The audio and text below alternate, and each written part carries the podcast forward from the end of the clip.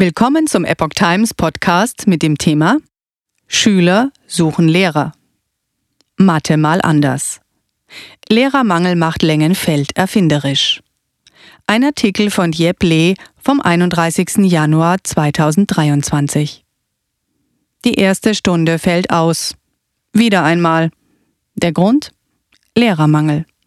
Der Personalnotstand in deutschen Schulen beschäftigt nicht nur Lehrkräfte und Eltern, auch die Schüler in einer Kleinstadt im sächsischen Vogtlandkreis haben sich Gedanken dazu gemacht und kamen auf eine Kreativlösung.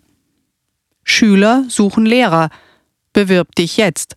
So stand es auf einem riesengroßen Plakat auf einer Hauptstraße im vogtländischen Längenfeld. Mit der außergewöhnlichen Aktion wollten die Schüler der Lessing Oberschule in Sachsen auf ein Problem aufmerksam machen, den Lehrermangel. Mit Erfolg. Aus den Initiativen der Jugendlichen, Eltern und Schule ist eine Lehrerpatenschaft mit der Firma Cobra Längenfeld entstanden. Seit September 2022 kommen mehrere Mitarbeiter des Familienunternehmens regelmäßig in die Schule, um den Fünftklässlern Matheunterricht zu geben. Darüber berichten der MDR und die freie Presse. 12.000 oder 40.000 unbesetzte Lehrerstellen Laut Informationen des deutschen Schulportals der Robert Bosch Stiftung wurden in Sachsen zum Schuljahr 2022-2023 rund 1500 Lehrerstellen ausgeschrieben. Beworben hätten sich allerdings nur 890 grundständig ausgebildete Lehrkräfte.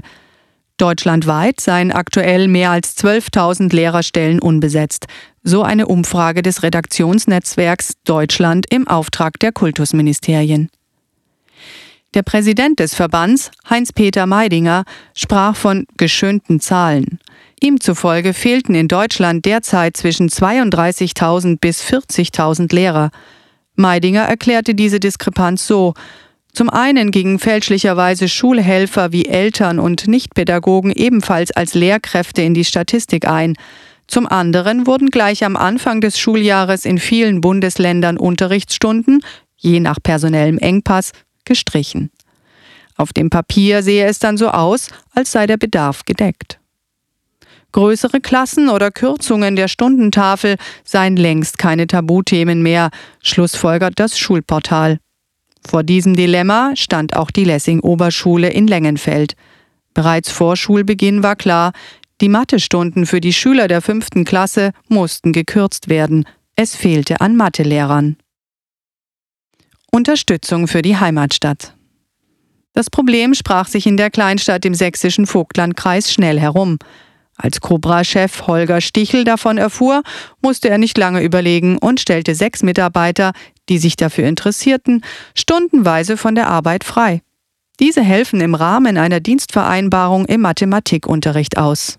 Den Lehrern auf Zeit steht eine Schulpädagogin für didaktische Fragen zur Seite. Ohne Mathe geht in technischen Berufen nichts, zitierte die freie Presse den Geschäftsführer.